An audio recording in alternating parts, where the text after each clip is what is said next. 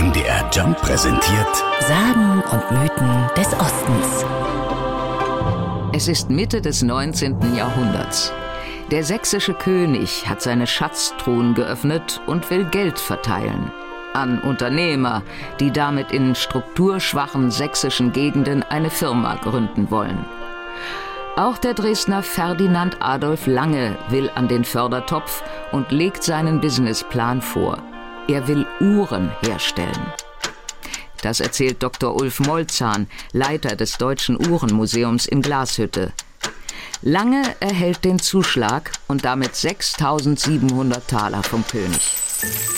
Er muss dafür aber zwei Bedingungen erfüllen. Zum einen für diese Produktion nach Glashütte gehen zu müssen. Er wäre wohl lieber in Dresden geblieben. Und zum anderen die Leute, die er für die Produktion brauchte, selber auszubilden. Es waren dann also die Bauernsöhne, die zu Uhrmachern geschult wurden. Der König schlägt mit dieser Entscheidung zwei Fliegen mit einer Klappe.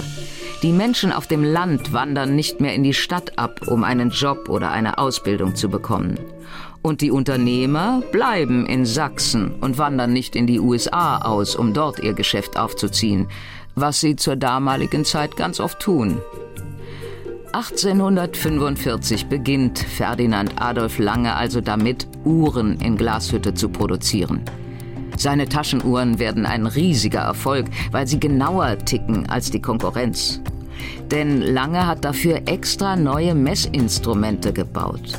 Und mit einem Trick sorgt er dafür, dass weitere Uhrenunternehmen in Glashütte entstehen.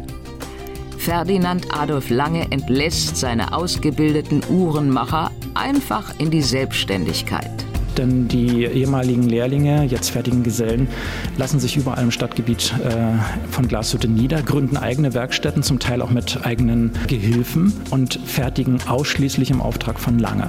Und mit ihm einigen sie sich darauf, dass die Glashütter Uhren eine bestimmte Qualität haben müssen.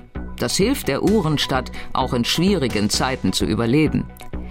In der DDR sind die Uhren aus Glashütte auch im Westen sehr gefragt werden für große Versandhäuser produziert.